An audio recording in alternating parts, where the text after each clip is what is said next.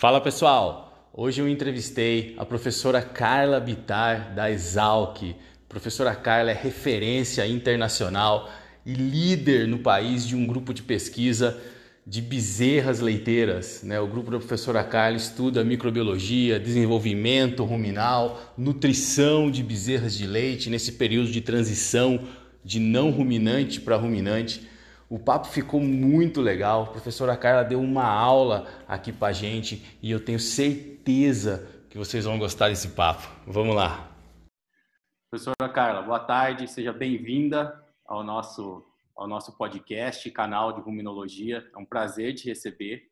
Né? Então, é, sei dos seus trabalhos, da referência que você é, tanto no país quanto internacionalmente, né? No que se refere à nutrição de bezerras, desenvolvimento de bezerras, né, em toda essa parte de, de transição né, dos neonatos para ruminantes e é, agradeço né, pela, sua, pela sua participação né, e, prontidão em atender o nosso convite. Eu que agradeço, Danilo. Um prazer colaborar com o seu grupo também, né? E vamos aí conversar sobre rumen. Exatamente. Bom, é, um dos episódios que eu gravei aqui no podcast que vamos dizer assim que deu mais audiência, né? o pessoal gosta e tem curiosidade de perguntar é sobre colonização ruminal, né? essa transição dos neonatos, né? Então, então uma coisa que que o pessoal sempre pergunta, né?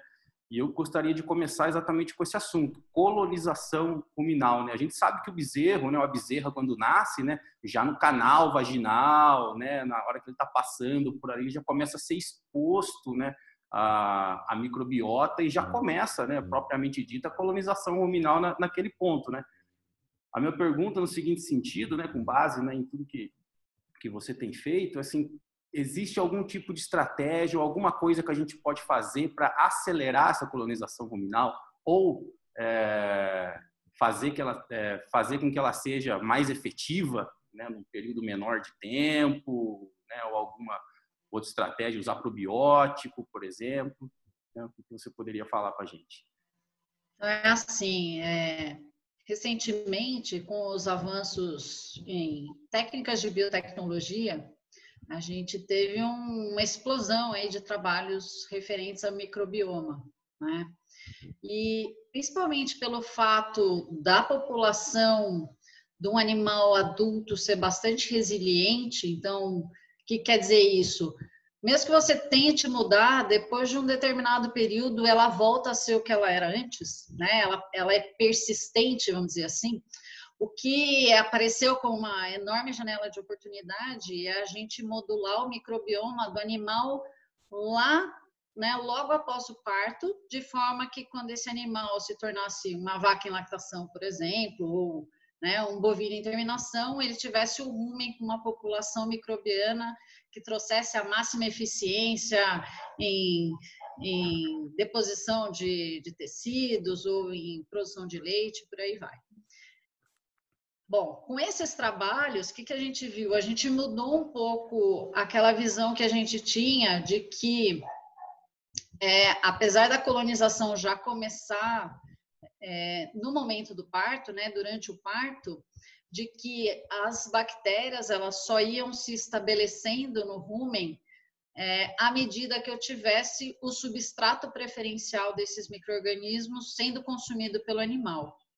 Então, a gente acabou de terminar um experimento, meu aluno vai defender doutorado agora, mês que vem, e o que a gente viu é que, mesmo em animais com uma, duas semanas de vida, e isso, assim, corrobora com diversos outros trabalhos, esses animais que ainda não consomem, por exemplo, grandes proporções de celulose e hemicelulose na dieta, eles já têm aquelas bactérias fibrolíticas ali compondo o microbioma. Então, independente de haver uma grande disponibilidade de substrato, eu já vou ter microorganismos ali que realizam diferentes funções na degradação dos mais diversos substratos, que é o que acontece é, ruminante adulto, né? Então, apesar da gente já conseguir identificar a abundância desses micro-organismos, ela vai mudando, então, é, com a idade do animal, isso está relacionado com o consumo de alimentos e, na verdade, com o consumo de substrato que favorece de alguma forma aquela população especificamente. Então, é, a gente mudou um pouco essa, essa ideia de que para ter fibrolítica eu preciso ter o animal consumindo é, fibra, feno, por exemplo. Não, eu posso ter um animal consumindo um concentrado com baixíssimas proporções de FDN e já encontrar fibrolíticas, celulolíticas, hemicelulolíticas ali é, representando aquela população. Existem já alguns trabalhos sugerindo até que exista alguma colonização durante a gestação, o que para a gente é inimaginável, principalmente quem trabalha com transferência de imunidade, né? Fica pensando, poxa, não passa IgG, mas vai passar um microorganismo. Então, é, já, já existem algumas sugestões bem subliminares nos trabalhos falando sobre isso. E aí, você falou se existiria uma, alguma chance de eu modular isso, né? A proposta desse, desse projeto é exatamente essa: entender qual seria a sequência, ou como é que diferentes alimentos estariam definindo essa população quando o animal já está desaleitado. Então, a gente comparou, por exemplo, é, concentrados com diferentes níveis de FDN e fornecimento de feno. E a gente acompanhou esse animal até 10 semanas, desaleitou com 8 semanas e acompanhou com 10 semanas. Então, a gente vê diferenças ao longo da idade e diferenças também em função daquilo que o animal está consumindo.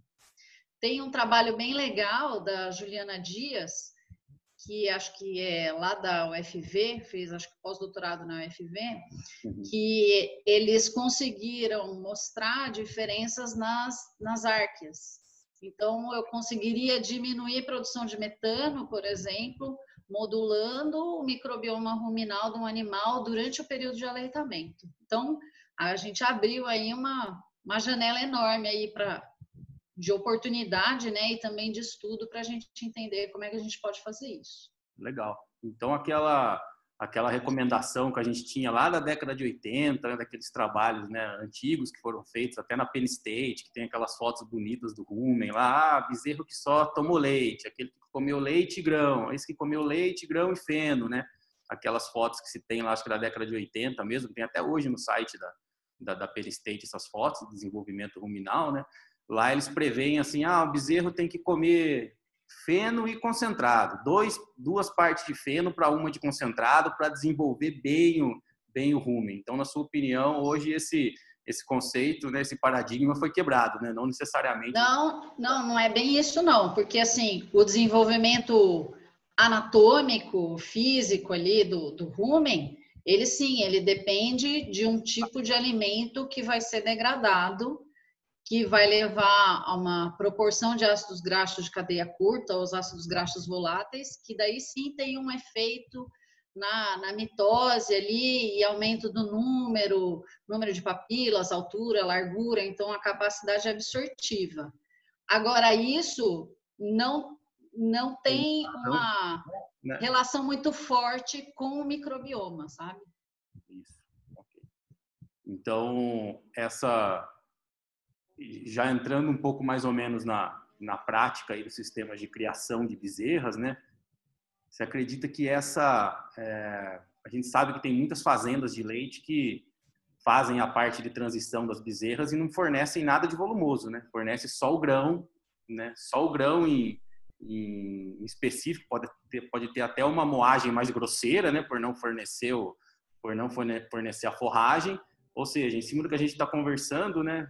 Poderia até dar uma, vamos dizer assim, amenizada em termos de microbioma, né? mas em termos de desenvolvimento ruminal, né, essa bezerra poderia é, ficar para trás. É isso mesmo? É, mas é assim, é, o maior problema hoje, sim, o problema é entender que a exigência de fibra de um animal jovem, ela tem que ser atendida através do fornecimento de um volumoso eu não preciso necessariamente fornecer volumoso para fornecer FDN. Então, eu posso entender o meu concentrado como se ele fosse uma dieta completa e atender a exigência em fibra daquele animal, que é muito mais baixa do que de um animal adulto, mas ela existe, né? E incluir alguns ingredientes aí nesse concentrado, porque ele ainda vai ter alta proteína e alta energia, mas incluir ingredientes que tragam FDN ali. Então, eu posso incluir desde um feno moído até farelo de trigo, que é o mais comum, mas posso incluir casquinha de soja, posso incluir polpa cítrica. Então, tem inúmeras alternativas para a gente fazer isso. Quando eu forneço em separado, eu corro o risco do animal substituir. Então, ele vai deixar de consumir um concentrado que tem alta energia e alta proteína para consumir um feno que no Brasil você já sabe como é que vai ser. Vai ser baixa proteína e baixa energia também. Exato. Em termos, em termos da polpa cítrica, né? A polpa cítrica no, na bezerra ela vai ter o mesmo efeito que ela tem no animal adulto, de sugar água, e aí já visto que o rumen é menor, né? Na bezerra está em desenvolvimento, isso pode limitar o consumo do suplemento? A gente tem um, um trabalho que a gente substituiu todo o milho por polpa cítrica e nós não tivemos diferença em desempenho. Nós achamos que no início fosse, fosse a polpa cítrica fosse ter um efeito de como se fosse fibra solúvel para os monogástricos, porque como a maior parte do alimento ia escapar de fermentação, já que o rumen ainda não está funcionando, essa pectina ia chegar no intestino e talvez ter esse efeito é, e às vezes até dar uma controlada, não controlar a diarreia, mas diminuir a fluidez das fezes. Mas a gente não viu diferença em ocorrência de diarreia, ou na verdade na fluidez das fezes. Não vimos diferença em consumo, ganho de peso. Então, assim, dependendo do preço, eu posso substituir todo o milho por polpa cítrica para um, um, concentrado para bezerros. E a polpa foi peletizada, né? Nesse, nesse É, só que daí você precisa moer antes de incluir. Ah. Né? Então faz uma moagem grosseira e aí você vai ter um concentrado farelado ali, um farelado grosso. Tá, era esse o ponto que eu ia chegar, porque eu estava achando que talvez a bezerra também, a capacidade de mastigação né, do, do do animal mais jovem, né? Às vezes ela, né, ela tem um efeito marcante na redução de, de partícula, né? Também, né? Mas... É, e, e um outro problema seria a seleção, né? Eles são bastante seletivos também. Então, poderia claro. ter seleção de partícula. Claro. E nesse momento da, da transição, né, vamos falar assim, nasceu lá a bezerra, né, a gente está falando da inclusão de alimentos, né, para tanto para colonizar, né, já falamos um pouco de desenvolver o rumen, né? A partir de quanto tempo, quantos dias, né? Que você começa a oferecer esses alimentos e aí a partir de quantos dias a bezerra começa a ter uma, um consumo significativo desses alimentos? A gente sabe que às vezes pode diferir, né? Você oferece, mas ele não come, né? O, Sim. É, a, a recomendação é sempre fornecer já nos primeiros dias de vida. Então, segundo, terceiro dia, já ter concentrado disponível. Lógico que em uma quantidade bastante pequena, tem que ser trocado diariamente. É, e, assim, uma série de trabalhos mostra que quanto antes você fornece, mais cedo o animal toma conhecimento que aquele alimento está ali disponível e mais cedo ele inicia o consumo. Mas o que mais limita o consumo da, da dieta sólida, do concentrado, é o volume de fornecimento da dieta líquida. Então, esse aumento no consumo ele vai acontecer gradativamente, né, à medida que o animal envelhece aí, mas ele depende de qual volume de leite que eu estou fornecendo. A gente sabe que a partir aí de 7 litros, acima de 6, 7 litros, eu já tenho uma redução grande no consumo de concentrado. Então, quanto menos leite eu forneço, mais concentrado ele consome, mas aí eu vou ter um ganho de peso menor. Então, o que a gente faz é trabalhar. Aí, a maior parte dos sistemas hoje trabalha com 6 litros em duas refeições. É, e aí, a gente tem os animais recebendo concentrado a partir do segundo dia e vamos ter aí consumo de 300, 400 gramas já por volta aí de 30 dias, 21 dias. Vai, vai depender bastante do manejo e também da qualidade do concentrado. Então, só para o pessoal entender, né? Primeiro dia, fornecimento de colostro, né? Acabou de nascer, colostro. Né? E a partir do segundo dia, já o fornecimento de alimentos sólidos. E, e usualmente a quantidade de, de leite, né? O sucedâneo fornecida normalmente é travada, né? E aí a diferença que, o, que a bezerra vai acrescentando dia após dia em termos de, de peso que ela vai ganhando vai sendo na verdade, descontada na, na dieta sólida, né? Que é. tem a opção de aumentar a dieta líquida, né? É, na, na verdade, no início, a maior parte do ganho de peso dela é proveniente de nutrientes que ela recebe da dieta líquida. Claro, claro. Né? Porque ela consome muito pouco concentrado. À medida que isso aumenta, né? À medida como eu fixo o leite, claro. mas deixo concentrado à vontade, à medida que a exigência do animal aumenta, ele vai aumentando também é, o seu consumo. Perfeito, perfeito. E aí, é, até quanto tempo, né, a bezerra, vamos dizer assim, ela tem dificuldade para consumir essa dieta? Alguns trabalhos falam assim, ah, até 30 dias é difícil ela aumentar muito o consumo de concentrado porque ela está muito focada no leite. O que, que, você acha disso? Assim, e tem muitas, já vi fazendas que faz, falam assim, ah, não adianta fornecer nada de, de sólidos antes dos 30 dias, porque 30 dias ela só vai tomar leite. Depois dos 30 dias você pode começar. É, a gente vê uma resistência aí, porque é um processo a mais para alimentação, né? Principalmente quando eu tenho os animais individualizados, eu vou ter que colocar concentrado em cada coxinho ali para os bezerros. Mas a literatura mostra, de novo, quanto mais cedo eu colocar, antes o consumo vai, vai começar. E a gente vê que mesmo em, em sistemas com altos volumes de fornecimento, até 8 litros, à medida que eu tenho concentrado disponível, a gente sempre tem um aumento no consumo é, de matéria seca total, né? O animal sempre vai consumir. Então, mesmo que esteja recebendo um monte de leite, um pouquinho de concentrado ele sempre consome e isso de alguma forma vai impactar no ganho de peso dele, né? Quanto mais energia e mais proteína ele consumir, maior vai ser o, o seu ganho de peso. Mas eu, eu entendo que se você está fornecendo 8 litros de leite, o animal vai consumir 50 gramas ali de concentrado, aquilo não está fazendo diferença nenhuma e aumenta muito o trabalho. Então, tem propriedades que fazem essa opção de começar a fornecer mais tarde, às vezes com 14 dias, mas são sistemas muito bem manejados para a gente não ter problema depois, porque se eu atraso muito, eu vou atrasar todo o desenvolvimento ruminal e isso vai me dificultar lá na frente para fazer o desaleitamento desses animais. Claro, claro. E e no período total, né, que a gente está falando aí dessa, dessa fase, né, qual que é a recomendação de desaleitamento? Qual o critério que, na verdade, você, você usa ou preconiza, né, para realmente saber que aquela bezerra, ó, agora, ela, agora ela pode, ela vai muito bem sem leite agora e ela pode ficar só com alimento sólido, né? O que, o que, que, que a gente pode ver, aqui que o pessoal está escutando, o pessoal que está escutando também pode, pode usar como tomada de decisão. Os trabalhos mais antigos tinham aquela recomendação bem comum de, de que eu poderia desaleitar os animais quando consumissem aí 750 a 800 gramas por dia durante três dias consecutivos, que era uma forma da gente entender que o animal realmente alcançou aquele patamar de consumo.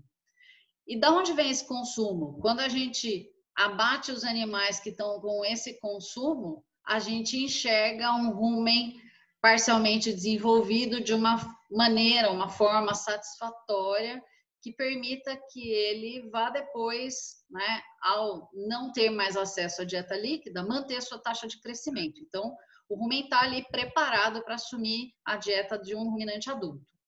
É, os trabalhos, bom, isso, né, era uma recomendação baseada simplesmente no consumo ela fica meio vazia, principalmente porque eu tenho animais com porte muito diferentes. Então, peso ao nascer muito diferentes. Isso levou à sugestão de se adotar uma porcentagem do peso ao nascer que representasse esse desenvolvimento. Isso aí é, é em torno de 1,5% do peso ao nascer. É, só quando a gente faz a conta, esse valor ele fica menor, né? Então, um animal aí de 40 quilos, ele precisaria consumir em torno de 600 gramas para poder ser desaleitado. E o que a gente vê hoje na maior parte da literatura é uma recomendação de 1 quilo por dia.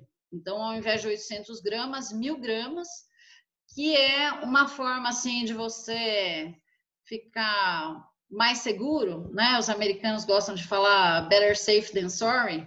Então, para você, sim, se assegurar que o animal alcançou aquele patamar de consumo e que é, o rumen está desenvolvido num ponto é, tanto anatômico quanto metabólico, né, o fisiológico, metabólico, é, capaz de manter as taxas de crescimento. Isso pensando naquela ideia de padrão ouro de criação de bezerras. Então, para eu ter a melhor bezerra criada para substituir uma vaca do meu rebanho, é isso que eu tenho que fazer.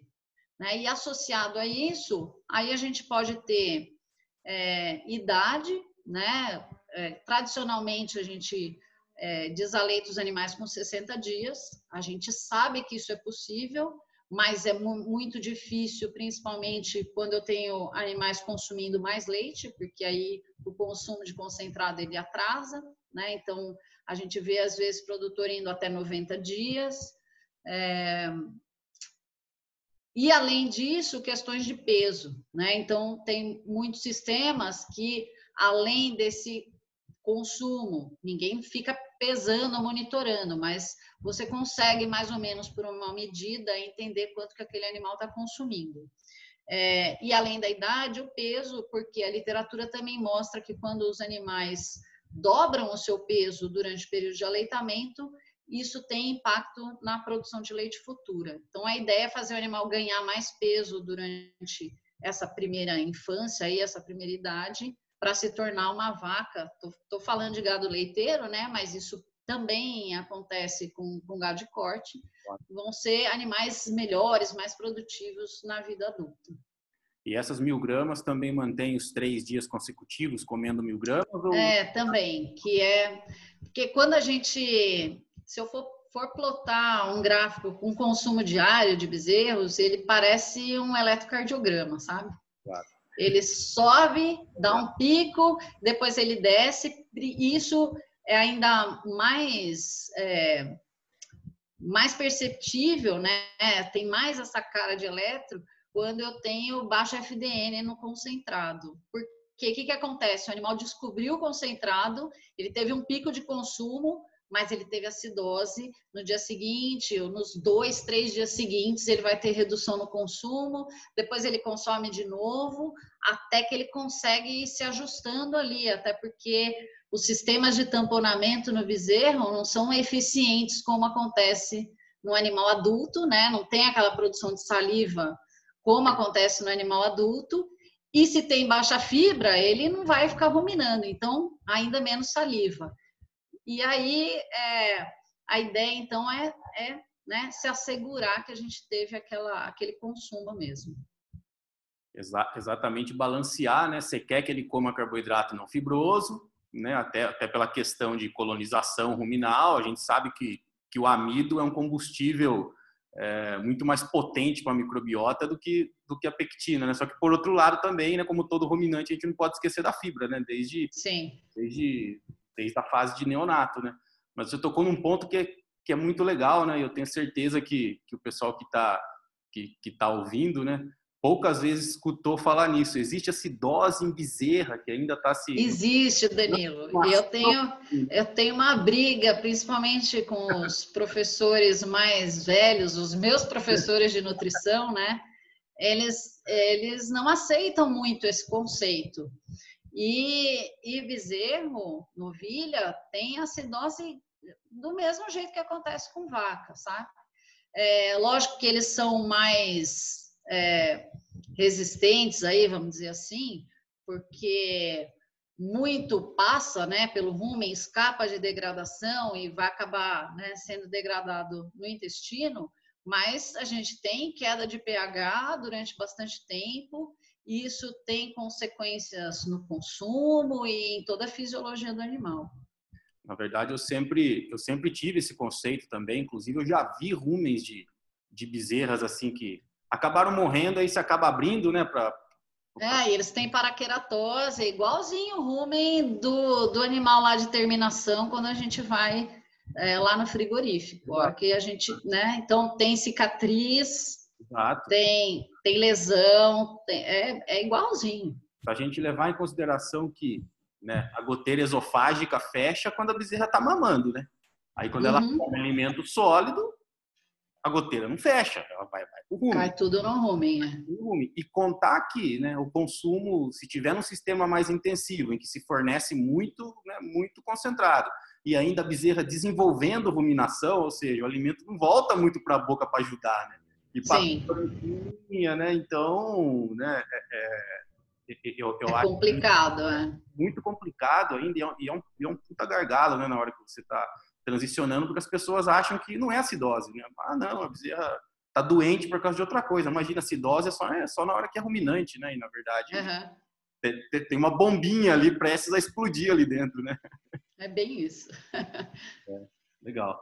E em termos da bezerra, é, na hora que começa essa transição, né? É, é para ruminante, né? De não ruminante para ruminante, né?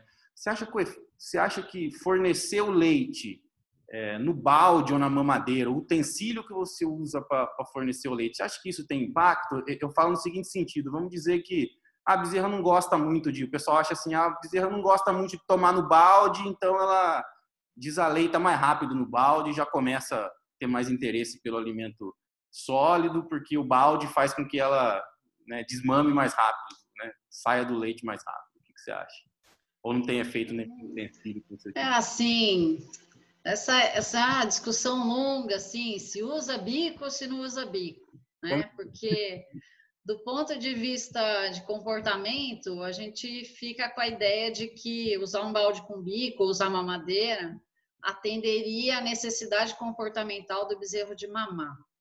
Mas os sistemas de alimentação que a gente adota duas vezes por dia não vão atender essa necessidade comportamental, porque na vida real, né, na vida real não, sei lá, na natureza, a bezerra ao pé da vaca, ela mamaria 12, 14 vezes, então ela teria de 12 a 14 refeições em que ela mama ali durante alguns minutos, né? Então, sim, o tempo de mamada é muito maior do que fornecer 3 litros de manhã num balde com bico e 3 litros à tarde com balde com bico.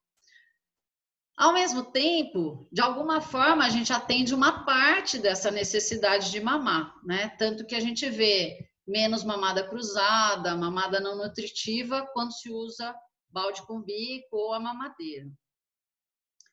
Agora, é, a, a facilidade para desaleitar, ela, ela independe, porque quem vai, quem vai tomar essa decisão é o tratador. Ele vai dizer, ó, hoje você vai receber 3 litros, amanhã você vai receber 2, depois de amanhã você vai receber 1. Um. Você está desaleitando o animal de qualquer forma. O que você pode mudar um pouco é a frustração do animal no dia que ele não recebeu nada, né?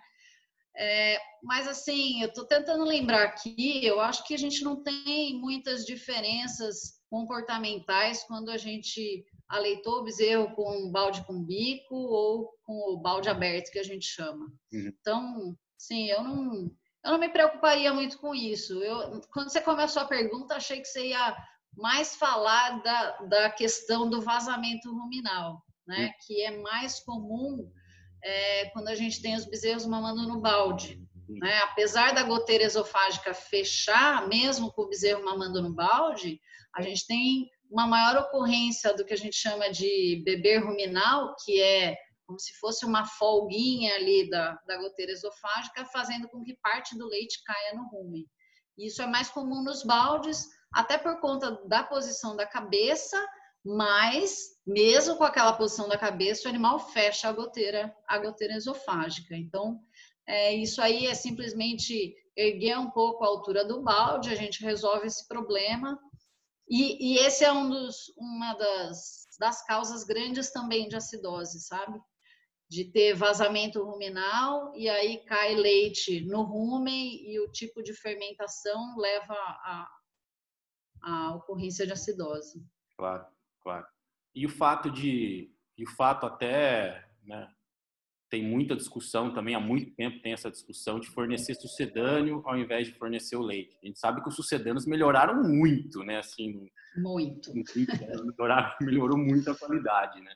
Então, você acha que o efeito de fornecer sucedâneo, fazendas que né, não dão nada de leite para as bezerras, só sucedâneo, ela pode ter a mesma colonização, né, futuramente o mesmo desenvolvimento ruminal que se teria? A gente, a gente tem hoje produtos comerciais que são assim bem compatíveis com o que a gente tem em termos de desempenho com o leite, desde que eu faça uma diluição para ajustar o consumo de proteína e energia.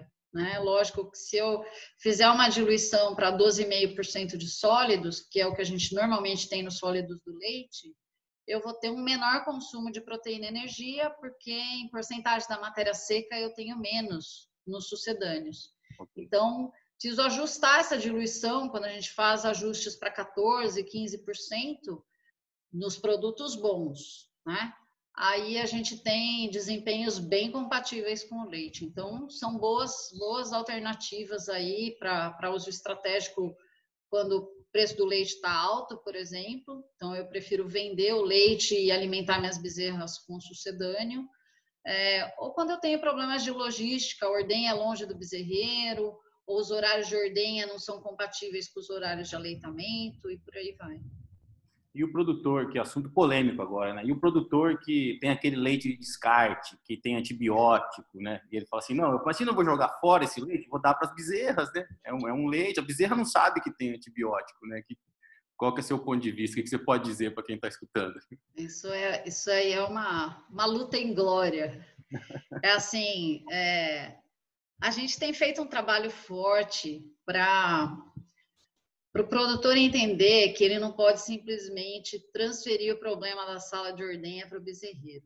Né? Então, é, se a gente pensar assim, que cada setor dentro de uma propriedade é como se fosse um departamento de uma indústria, eu não posso pegar um, uma matéria-prima que veio de, de, com defeito de um outro departamento para continuar o meu processo aí de fabricação. Então, é mais ou menos essa ideia. Então, o que a gente tem tentado fazer é trabalhar com o produtor para ele reduzir ao máximo a ocorrência de mastite no rebanho, resolver todos os problemas de higiene, é, manutenção de equipamento de ordenha, limpeza de ordenha, é, o processo da ordenha, tudo. Então, reduziu ao máximo. Então, ele chegou lá que ele tem 1,5% de vacas com mastite. Ok, esse é o mínimo é o mínimo. Chegamos na melhor qualidade do leite que esse produtor tem.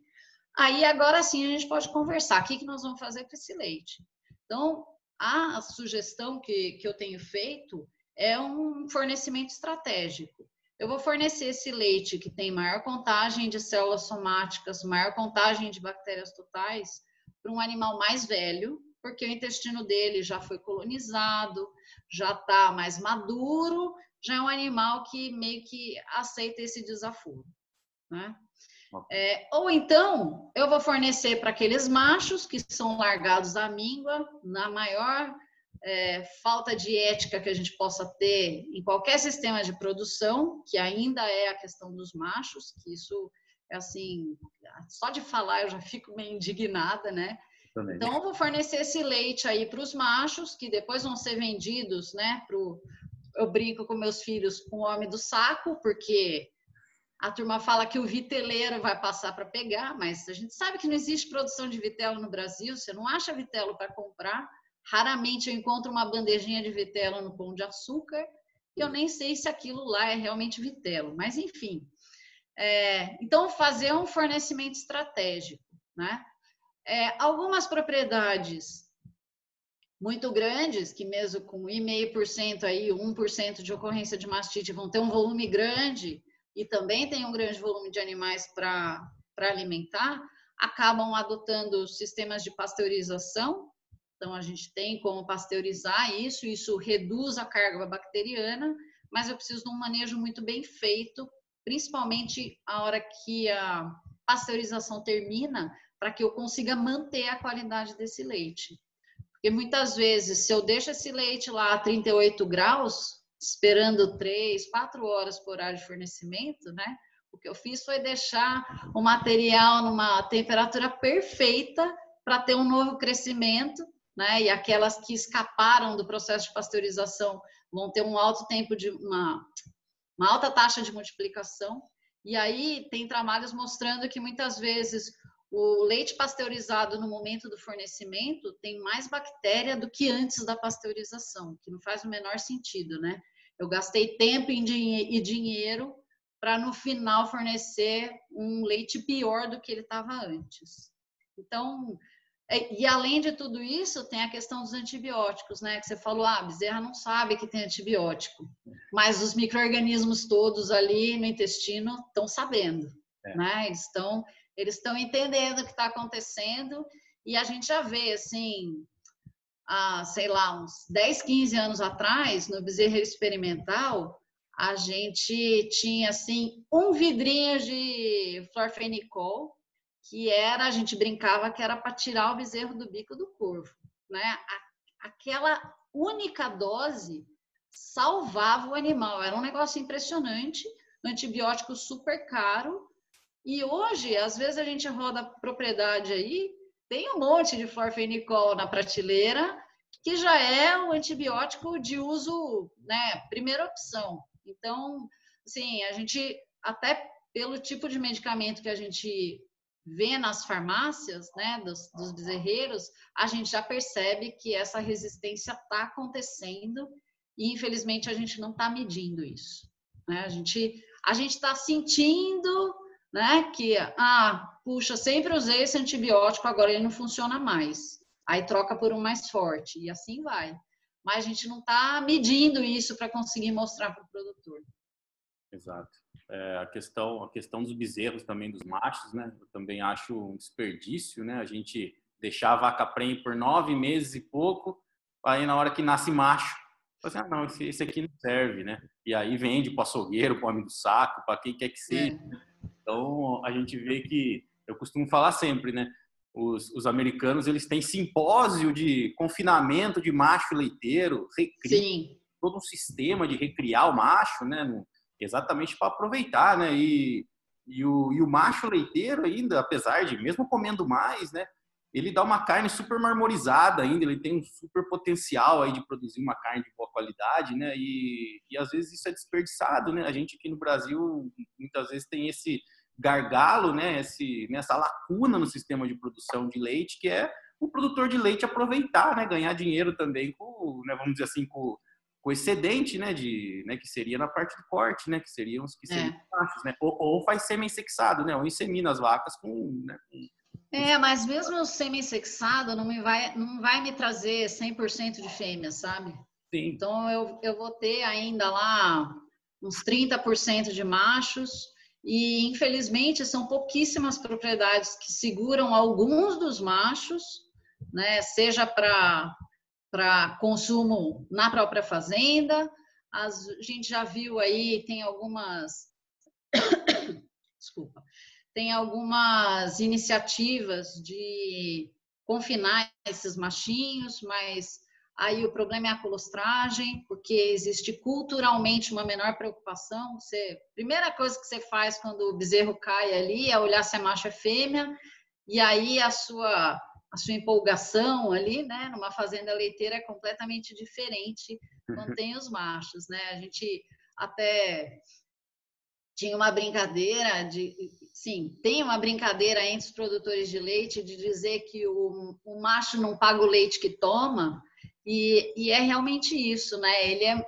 como ele é mais lento muitas vezes o vigor do macho é menor a gente tem mais problemas né na, na sobrevivência tal a gente criou essa cultura de que é melhor descartar ele de uma vez e, e cuidar das fêmeas que a gente ganha mais então, assim, a gente precisava ter mais pesquisa com isso.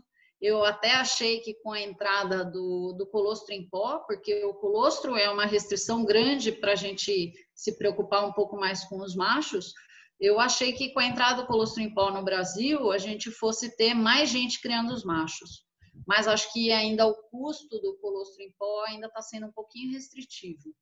Quando isso der uma melhorada, eu acho que a gente vai ter mais gente segurando os machos e, e é o que você falou, a gente vai produzir carne de boa qualidade.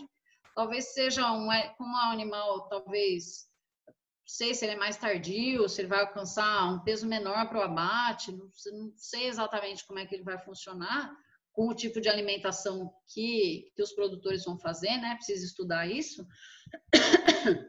Mas eu acho que dá até para ganhar dinheiro com esse animal, entendeu? E assim, do ponto de vista ético, é muito ruim você chegar numa propriedade e ver normalmente os bezerros não foram alimentados, às vezes não foram colostrados, então, né, você vê animal em sofrimento ali, eu, eu acho péssimo, mas né, ainda é uma realidade no Brasil. Bom, é uma realidade mundial, na verdade. É, eu, eu, sei que tem algumas cooperativas no sul do país, né, onde eles uhum. desenharam um sistema de produção exatamente para né, absorver esses machos, né? Eles fazem uma dieta de grão inteiro, eles adaptaram tipo uma dieta com grão inteiro peletizada, né? Então, assim, que eu já visitei essas operações, né, tipo, ano passado, e, e, e, assim, é muito legal, assim, eles viabilizaram economicamente primeiro, né, para ver se o produtor ia ganhar dinheiro, funciona no sistema de integração, né, então, então assim, eu achei muito legal, porque é, alguém tem que dar uma solução, né, viável economicamente, o cara, né, o cara começar a aproveitar esses machos do que simplesmente jogar o macho fora, né, investiu ali, às vezes inseminou, gastou, né? Com, com um processo. Não, e, e fora isso, não vai demorar muito para a gente começar a ter uma pressão do consumidor, né? Assim, a gente a gente escuta uns burburinhos assim meio distante, mas isso está cada vez mais próximo da gente, sabe? Então a gente vai ter que dar uma solução para isso. Exato. E, e indo para o outro lado, né? Agora dessa né, dessa, dessa fase de aleitamento, né? E lá no final, né? Você já falou um pouquinho, né? Eu sei que você já fez uns trabalhos muito legais aí de, vamos dizer assim, diminuir o estresse de tirar o leite da bezerra, né? Então você constatou ali que ela consome uhum. 8 gramas, um quilo né, por três dias, né? Para não cortar o leite de uma vez só, que muitas vezes esse estresse pode, né, pode fazer o processo andar, né, voltar, né? Porque aí ela não, você tira o leite, ela não consome mais o concentrado, porque ela ficou estressada, porque saiu da casinha, agora foi para um lote coletivo, ah. hora para outra mudou de casinha para coletivo e não tem mais leite, né? Como como que, que a gente pode fazer isso para tentar, vamos dizer assim, provocar o mínimo de estresse possível na bezerra nesse nesses é, a, gente, a gente tem alguma algumas coisas que são básicas assim, do mesmo jeito quando você fala de é, a transição das dietas, né, que é o, seu, o foco do seu trabalho, Sim. é mais ou menos isso, né? A gente tem algumas coisas que a gente precisa se preocupar, mas não tem uma receita, vai depender muito das condições ali, da, das características do manejo alimentar, da propriedade, etc. Então, o ideal é diminuir o leite, a dieta líquida de forma gradual, né? Isso vai depender bastante do consumo de concentrado. A gente publicou um trabalho recente mostrando que animais que têm baixo consumo na quinta semana, não adianta fazer o desaleitamento gradual, que, sim, quando o consumo está baixo, não é o consumo, não é o desaleitamento gradual que vai resolver o consumo de concentrado, sabe? Então, principalmente animais que tiveram algum problema de saúde e tal, ou né, um, um alojamento ruim, alguma coisa, que fez com que ele tivesse baixo consumo de concentrado, não vai ser isso que vai, não vai ser o remédio, não vai solucionar o problema. Mas de qualquer modo, quando o animal vem consumindo concentrado bem, à medida que eu vou reduzindo a dieta líquida, ele vai aumentar ainda mais, ele vai arrancar consumindo mais concentrado. O ideal aí é que, se houver condição, na última semana, pelo menos, eu já comece a fornecer um volumoso, feno, por exemplo, é, pensando que eu não estava fazendo fornecimento antes, porque eu adotei uma dieta adequada em FDN, um concentrado adequado em FDN, né? Então eu vou fornecendo ali um pouco de, de feno para também agora o animal aumentar a capacidade de consumo dele, já ir meio que se adaptando a sua próxima dieta. E aí, à medida que eu faço que eu completo o desaleitamento, né? Faço o desaleitamento total, é, se eu tiver possibilidade de manter o animal mais alguns dias naquele mesma, naquela mesma situação. Né? Então, eu vou deixar primeiro o animal se adaptar agora à nova alimentação, para depois transferi-lo, por exemplo, para um piquete, onde agora ele vai viver em grupo. Né? Então, é, uma mudança por vez. Primeiro eu vou mudar a dieta, depois eu mudo o local. Então, que a gente vê assim, o produtor ele fala assim, ó, sexta-feira a gente vai vai desmamar todo aquele lote, então vamos aproveitar para fazer descorna, para vacinar, vermifugar, a gente faz tudo e já solta eles no piquete. Então é todos os estresses, né? Tudo junto e misturado, e aí você coloca às vezes um animal, um grupo de animais num lote que já estava pré-formado. Isso também é um grande problema.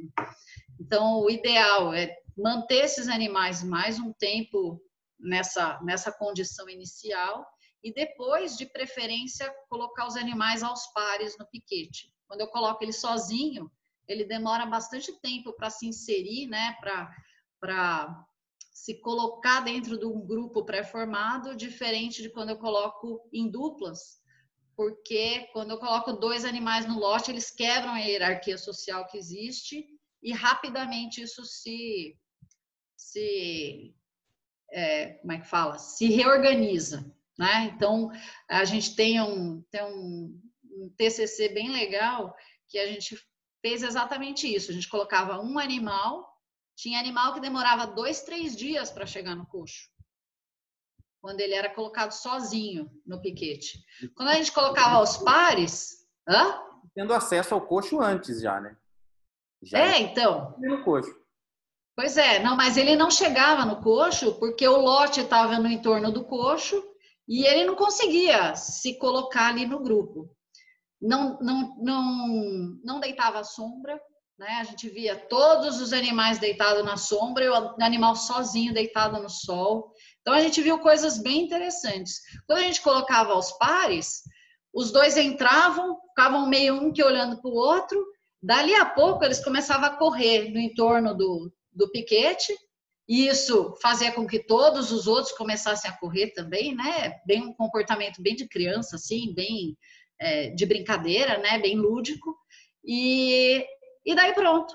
Daí já tinha acesso ao coxo, já deitava na sombra, já estava reorganizada aquela hierarquia social é, é, bem interessante trabalhar com comportamento, porque às vezes, assim, o manejo alimentar está perfeito, né? O nutricionista faz aquela dieta, assim, no 0,001, mas o manejo coloca tudo a perder, né? Eu acabei de desaleitar o animal, eu coloquei ele lá, então um monte de estresse junto, coloquei ele no piquete num grupo pré-formado, ele vai demorar três dias para consumir, numa fase que ele está ainda precisando consumir dieta sólida, porque ele ainda vai terminar um pouquinho aquele desenvolvimento ruminal, e é aí que o sistema imune deprime, vem as doenças e às vezes a gente estraga tudo. Né? Então, sim, precisa ter uma, uma visão bem bem holística, assim, né, do sistema de produção mesmo, não pensar só, ah, vou pensar só em sanidade, vou pensar só em nutrição, pensar em comportamento. Você pode pensar em tudo, mas não adianta pensar separadamente também. Você tem que interligar essas coisas para fazer o sistema rodar, né?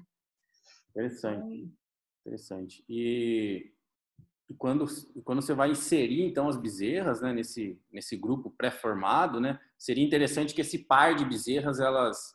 É, elas fossem vizinhas ou, ou, ou se elas, vamos dizer assim, elas, elas estavam vendo, é, vamos assim, elas já fossem tem, bezerreiro, né? Tem, tem, um, tem um trabalho bem interessante que é assim, a pergunta é assim, o que, que faz uma bezerra é, interagir com outra, né?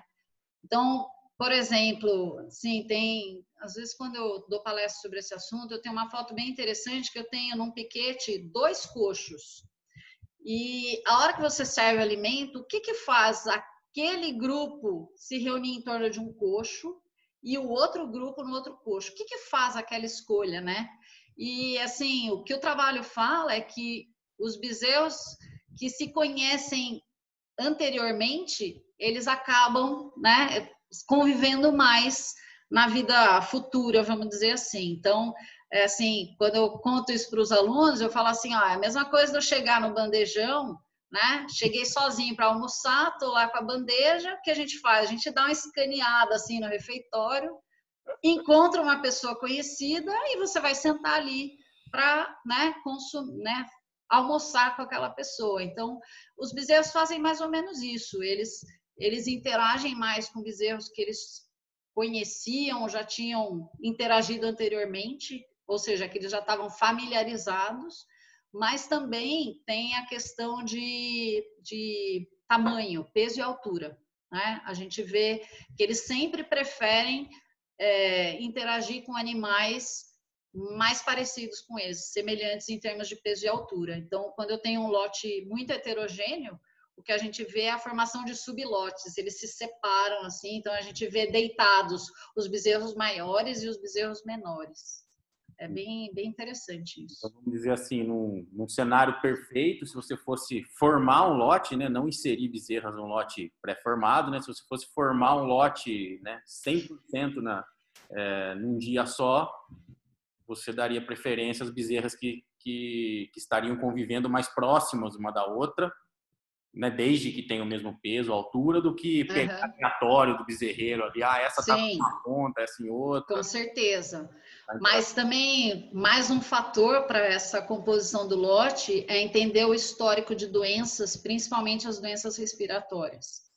Então, quando eu coloco num lote um bezerro que, que tem histórico de, de doença respiratória, já teve uma pneumonia, por exemplo, o número de dias para aparecer mais uma doença naquele lote, ele é bem reduzido.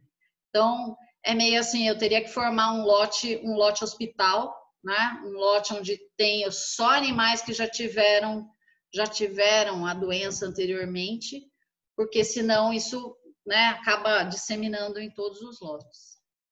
Perfeito, perfeito. Muito bom. É, a gente está perto aqui de encerrar o nosso o, o nosso papo, né? E aí e assim, não poderia deixar de fazer um apanhado, né? E te perguntar assim, bom, em cima de tudo que a gente conversou, né?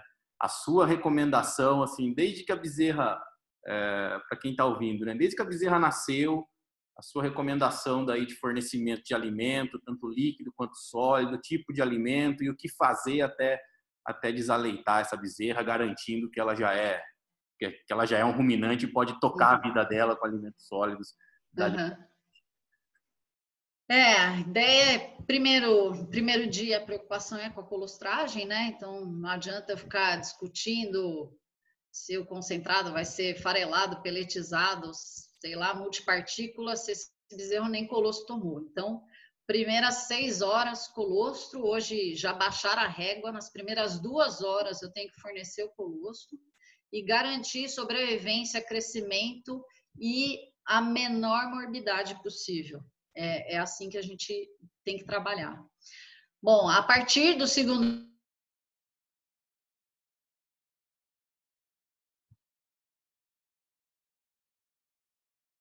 que do mesmo jeito que eu preciso adaptar é, o rumen da bezerra saindo do, do concentrado para uma dieta com mais volumoso, eu precisaria também é, fazer uma adaptação do colostro para o leite. Então, eu vou né, fornecer o leite de transição, que ele vai ter aí diferenças na sua composição, vou reduzindo o teor de gordura, de sólidos tal, e aí começo com, lá no terceiro dia, terceiro ou quarto dia, fornecimento ou de leite ou de sucedâneo, a dieta líquida, e o volume de fornecimento no mínimo 6 litros por dia. Né? Se a propriedade tem aí ideia de investir mais na dieta líquida para desaleitar bezerras mais pesadas, posso trabalhar com 8 litros. No Paraná tem propriedade trabalhando com 12, 14 litros por dia. Isso tem impacto no custo, né? E também vai ter um impacto no consumo da dieta sólida, mas, enfim, pelo menos 6 litros por dia em duas refeições. é, e já também o concentrado, concentrado com fibra adequada, né? É, desde aí do terceiro dia, desde a primeira semana, de forma que esse animal vá consumindo aí é, quantidades crescentes.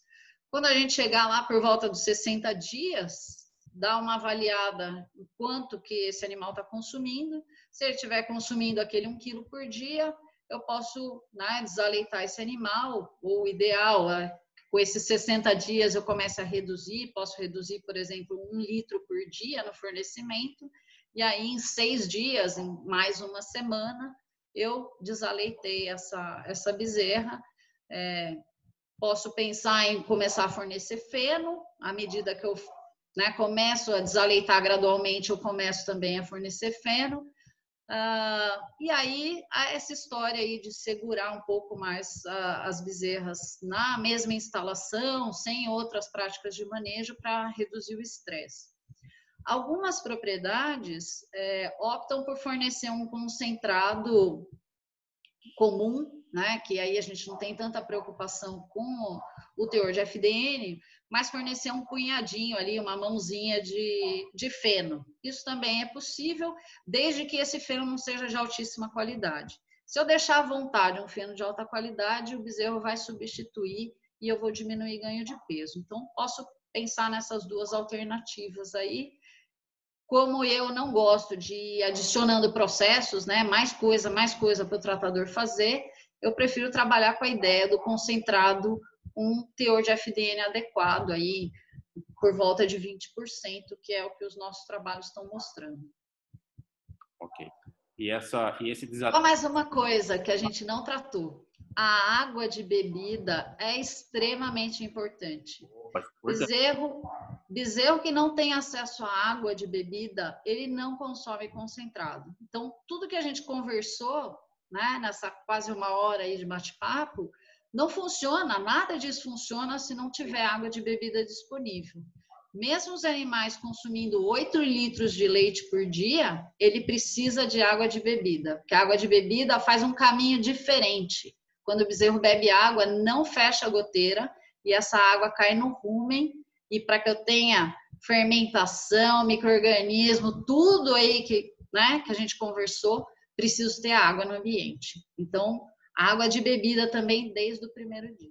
Até porque o pessoal tem muita gente que acha que só porque está fornecendo leite já é líquido, não precisa fornecer água, né? Exatamente. É, então... E aí, e aí também água de qualidade, né? Muitas vezes o produtor fala, ah, doutora, passei, comecei a fornecer água, os bezerros tiveram diarreia. A hora que você vai olhar a qualidade ou a limpeza dos baldes, você, né? Fala, mas tá tudo explicado já, né? Nem, é, é, o problema. Água. É, então, precisa ter qualidade essa água. Tá ótimo, tá ótimo. Professora Carla, muito obrigado pela, né, pela aula aqui hoje, né? Eu que agradeço. Muito gostoso. Quando é um bate-papo assim, fica muito fica leve, né? É, tenho certeza que é, no Spotify não dá para o pessoal fazer pergunta, mas no YouTube sempre tem muita pergunta, né? Então, se tiver alguma coisa lá, né, mais direcionado. Vou ficar de olho. Eu é. vou te mandar. Tá ótimo, tá ótimo. Obrigada pelo convite, Danilo. A você pela, pela disposição e também nós aqui estamos à disposição, né, para o que precisar. Vamos lá.